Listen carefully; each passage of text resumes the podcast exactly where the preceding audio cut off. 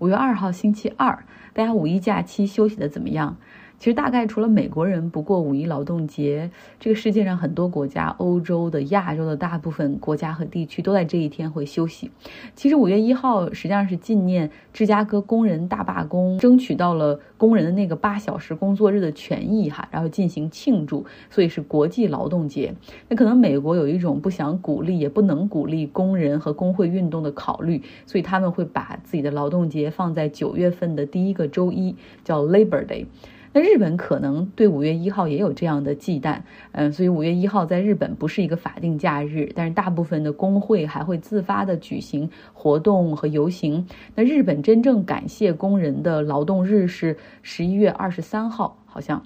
嗯，不过有朋友会说，等等，我知道日本是有五一黄金周的哈，对，没错，四月二十九号是他们的一个假期，纪念裕仁天皇，是纪念他的生日。然后五月三号是宪法日，五月四号是 Greener Day，就是好像绿色植物的这一天。其实好像当时也是因为裕仁天皇比较喜欢植物哈，然后也想在他的这个生日周里搞更多的庆祝，所以有这么一个节假日。五月五号又是儿童节，所以这一天也会放假。嗯，韩国实际上五月五号也是儿童节，嗯，不同于我们国家，好像儿童节只有孩子放假，父母放半天假。那在日本和韩国，五月五号这一天是全民皆可放假一天。那在日本这边，所以经常会有人把五月一号、五月二号请掉，或者是雇主做好人哈，五月一号、五月二号放假，让大家有一个黄金周可以休息。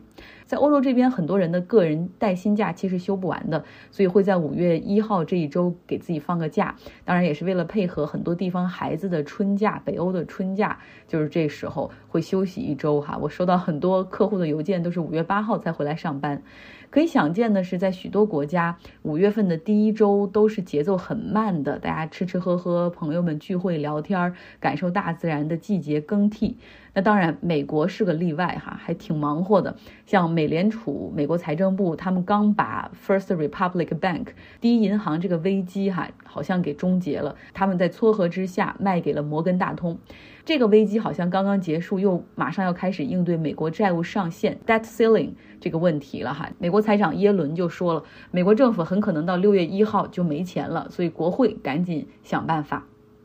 那我们说说这个 First Republic Bank 第一银行的事儿吧。我之前不是说我为了更好的追踪新闻，就买了一股哈，当时好像是二十五还是二十八买入的，现在只有三块钱。这只股票的股价图就像心脏停止跳动之后的心电图一样，就是一根直线。呃，因为一季度财报中这个数字你是没有办法去掩饰的哈，从那中间就显而易见。虽然在很多大银行在帮他注入流动性，美联储也承诺给出更多保护的同时，依旧有很多的储户把自己的钱转走，总共是一千零二十亿美元，整个三前三个月内转走这样的挤兑，实际上任何银行都没有办法继续支撑的，所以它的股价就哗啦啦啦。这几天之内跌了百分之五十，那终于在上周五的时候，美国 FDIC 存款保险公司强制接管了这家银行。那周末两天里面，他们迅速接洽买家，在周一凌晨早上一点的时候对外宣布，摩根大通把它买下，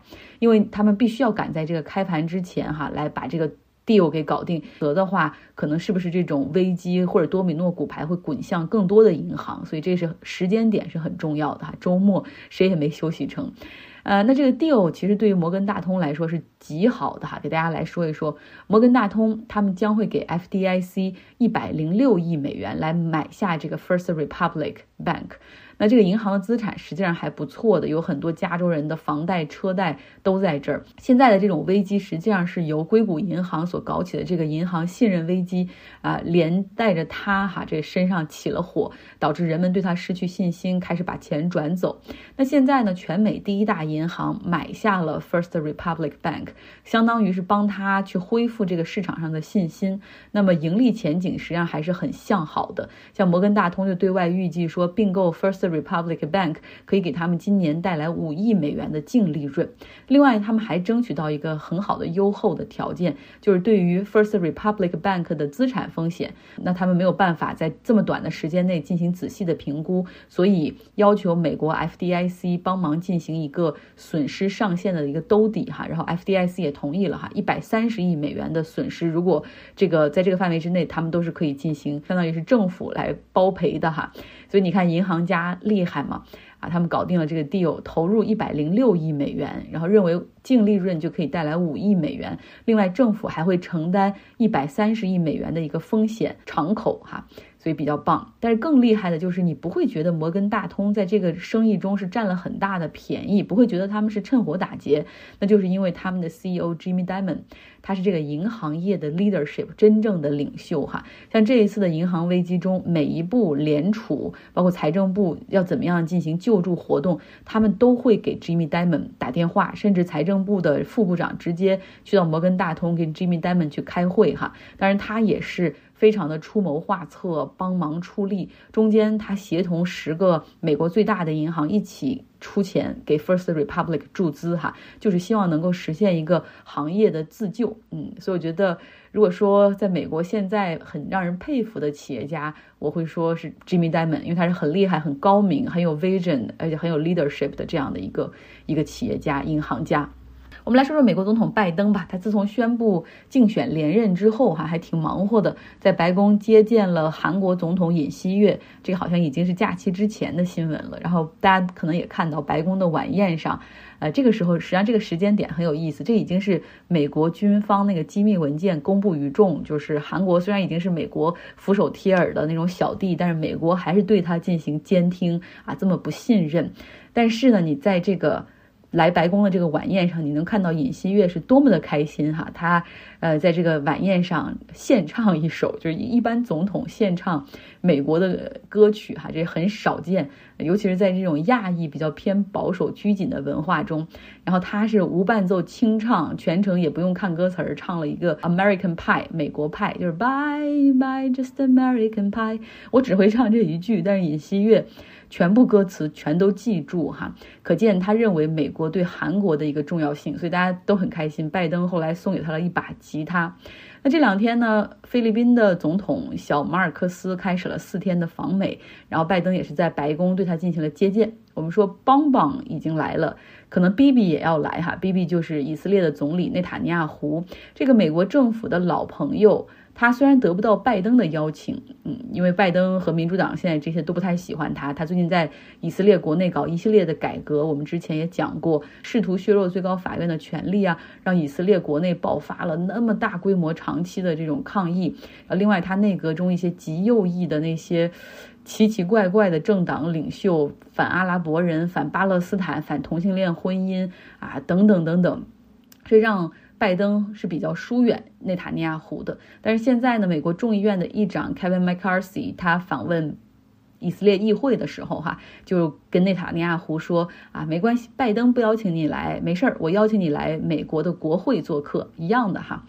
那除此之外，拜登在周末的时候还出席了白宫记者招待会，这是一个一年一度的总统和新闻界人士的一个招待晚宴，就是互相吐槽，啊，互相开玩笑哈。那像今年的这个主持人叫 Roy Wood Jr.，他就讲了一些很好笑、讽刺拜登的话，就当着拜登的面儿哈，这个这个就是这种哈，互相讲笑话，互相埋汰对方。Raywood Jr. 他就说，美国这个国家是多么可怕的一个国家啊，多么不给百姓提供基本的这种福利 safety net。你看，逼得八十多岁的老人还得出来恳求大家，他想再干四年，八十六岁才肯退休哈，这就是讽刺拜登都这么大岁数了，还希望再谋求总统的连任。说完美国的事情之后，还让大家高兴高兴，笑一笑。我们要说点今天真正想讲的新闻和故事。在最近一周多以来，各国纷纷从苏丹撤侨，撤离外交人员，然后撤离各种。国际援助组织，我也看到了不少国内的电视新闻，基本上都是在讲啊，我们怎么样成功撤侨了？它地面现在已经多么的混乱，交火、空袭，但是基本上不怎么讲为什么会出现现在的一个局面。所以这也是一直我希望通过这个节目可以解决的问题，就是 how and why，就是究竟是怎么一回事？要不大家只是觉得每天都很乱，打来打去的，那究竟是为什么？我们先来说一下苏丹这个国家，它位于非洲的东北部。属于埃及的一个正南方，它东部呢还有一块沿着红海，东南部还有一个邻居埃塞俄比亚。呃，论面积来说，它是非洲的第三大国家，人口也有四千六百万，但是它。着实实际上是一个埃及的小弟这么一个角色哈，就是我们有的时候说哪个国家它在地缘政治中的这种影响力哈，基本上是你要看周边是什么样的国家。比如你我们觉得可能埃及不是很重要，但是但是在苏丹来说，埃及是一个非常非常重要的国家，是一个非常非常重要的这种地缘政治的老大哥。那苏丹这个国家呢，它的宗教信仰大多为伊斯兰。很多人听过南苏丹哈，因为这个地方的人口的宗教信仰实际上大多为基督教。南苏丹这边就一直希望能够获得独立哈，经历了两次非常血腥的内战和长期的这种部族冲突，终于在二零一一年的时候，这南苏丹获得了独立。那我们如何看待苏丹今天的问题？我们可以稍微的放大一些视角，就是想一想历史上这里曾经是奥斯曼帝国所控制的地区，那后来呢又被埃及控制，那英国控制埃及之后，苏丹也就变成了英国的这种附属。在五十年代的时候，埃及先是获得了民族独立。后来呢，在埃及的这种压力之下，哈，苏丹的主权也被归还，所以他们在一九五六年的时候也呃成立了独立的国家。你从这个历史上来看，实际上苏丹这个地方，它现在之所以有现在的面积，包括它独立的时候那块面积，实际上是被外部所催生出来的。这样的一个国家，那它内在实际上是缺少一些凝聚力的。那历史上它不停的被不同的帝国入侵吞并，又有不同的宗教的影响和传播。啊，大家可能也听说过那个达尔富尔地区，它是苏丹的西部的一大片的地区，很长时间它是独立的一个王国，然后它成功的阻击了那个时候奥斯曼土耳其的入侵。所以在达尔富尔那边，他们很多时候就认为自己可以成为一个独立的国家。哈，那这样的一个地方，它是缺少一些。内部认同的，那这和很多非洲国家因为被西方的国家殖民之后，哈，这些外界的干预打打破了它社会自然发展的一个轨迹，很相似。那这就是苏丹的一个基本情况。南苏丹已经啊独立分离出去，成为一个单独的国家。西部的达尔富尔，哈，这个在。呃，十多年前还不停的这个闹分离，偶尔也有一些不和的显现，就是很多国家你会说像受了诅咒一样哈，就很基本上是没有办法获得安宁和幸福的。我相信如果上帝有个名单的话，苏丹大概就在这个名单之上。那这里也是世界上最贫困的国家之一，而这个国家在近些年里就出现了一个魔咒，就类似于是独裁，然后政变。然后成立一个防止政变的同盟，然后又陷入到了同盟之间的内战，然后可能再出现独裁，然后再政变、再内战的一个情况。讲完这个大块儿之后，我们再来说一下苏丹现在的这个情况到底是由何而产生的。苏丹在一九八九年到二零一九年有一个长期统治的一个军人政权啊，当了三十多年的这种首脑或者是总统，他就是奥马尔巴希尔啊，他是通过军事政变上台，自己摇身从上校变成了总统。那这个人他实际上有一些支持恐怖分子的行径啊，然后苏丹因为也是一个伊斯兰国家嘛，他曾经给过基地组织还有这些恐怖组织庇护和支持。然后另外呢，他对于当时的这个南苏丹和达尔富尔战争中，有人说他就是为了胜利哈，不惜一切代价，他的军队或者他雇的那种外部的军队都犯下了种族灭绝的罪行等等。在二零一九年四月份的时候，由于当时这个天灾哈，可能是干旱所导致，然后这个民不聊生，生活成本上升，这个国家的外汇也快用完了，多地爆发了集体的抗议，要求巴希尔下台。那军队先是帮助巴希尔进行镇压，但是后来很多的这种军队以及包括军官哈士兵都受到了感召，加入到了百姓的这种抗议，开始用静坐哈，然后进行抵抗。那军队后来出现倒戈，把这个巴希尔赶下台，这是二零一九年的事儿。呃，之后呢，二零一九年之后，苏丹成立了一个过渡政府，啊，要起草宪法，任命过渡的内阁和元首，要重整社会和经济秩序。不过，仅仅两年之后，军方就再次发生了政变。他们发生政变的原因，就是说担心这个文官政府和未来百姓可能选出的这个民选政府会对军队之前犯下的一些军事罪行进行清算。比如说，你在啊对抗百姓的。啊抗议的时候，你到底有没有杀人，有没有乱杀无辜哈？还有就是对于这个国家控制权的争夺，一旦掌了权的阶层哈，你让他彻底把权力放出来，他是很难做到的。那这种行径哈，这种再次发生军事政变的这种行径，实际上是遭到了很多百姓的反对以及国际社会的批评。不过这一次掌权的军人呢，他不是一个，我们可以说他是两股势力组成的一个 military council。一个势力呢就是政府军哈，布尔汉将军，然后另外一个呢是非正规军哈。我们叫它非正规军，它后来其实也被编入了这个正式的部队，叫 RSF（Rapid Support Force） 啊，快速支持部队。这个快速支持部队呢，它的前身是一些阿拉伯的游击武装，然后它的负责人名字很长，但是江湖人称赫梅蒂将军哈。然后他们是组成了一个联盟哈，准备是负责把这个军事政府所掌握的权力逐步向逐步向文官政府或者民选政府进行权力的转移。那这两个人呢，现在在权力转移上面发生了分歧，于是就有了现在的大打出手。在四月十五号开始，这种矛盾哈就显现到了街头巷尾，就是已经开始出现了这种火力的交火，包括在首都卡土木这些地区。之前国际社会就一直敦促停火停火，但是双方就是说我们可以停火三天，让你们去撤侨啊。但是现在这三天结束了哈，战火又重新的恢复。其实我们好像很难想象，哎，在一个国家里面，你除了正规军之外，怎么还可以有非正规军和政府军成为这种呃平行的这种军队的架构组成呢？这不是自己给自己找麻烦？那这个 RSF 快速的支持部队的存在啊，就是很让人疑惑的哈。那我们来说说这个是怎么回事？它的前身是一个叫做 Jajawid 这样的一个民兵组织吧。呃，他们如果翻译成英文的话，叫做马背上的魔鬼或者马背上的战士，其实就是一些在苏丹西部的。啊，一些部落那个时候因为干旱嘛，很多人也不用种地了，他们就开始啊弄在这个马背上开始去去打仗，组成了这样的一个民兵组织。然后他们的诉求呢和这个达尔富尔要求独立的那些部队以及组织有所不同，所以他后来呢就被苏丹的这个当时的军事独裁者巴希尔哈来武装并且利用这些人，让他们到达尔富尔战场上去做那些最凶狠、最肮脏的事情，就是你们可以去烧杀抢掠，怎么震慑他们，怎么来。哈，就是种族屠杀什么的，只要你们想随便。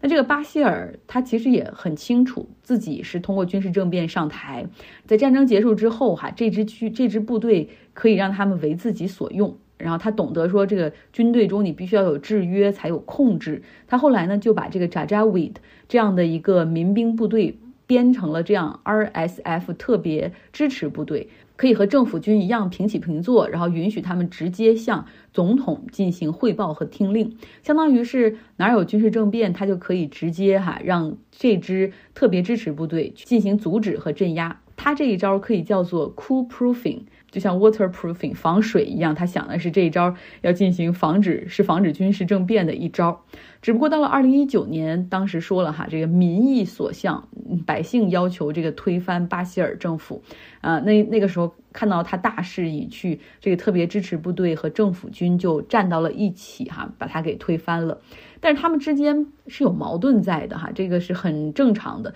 首先，政府军他们是训练有素的常规军队，很多的这种军中的不论是士兵、将领，他们都是就读于埃及的军事学院，受过正规训练的。但是这个特别支持部队 RSF，他们起源于这种西部的乡村里面的这种民兵组织，所以政府军实际上是很看不起他们的。但是你要看啊，层层的在预算上或者在军事。装备上的分配，这 RSF 特别支持部队基本上是和他们平起平坐哈，所以政府军是对此很不满。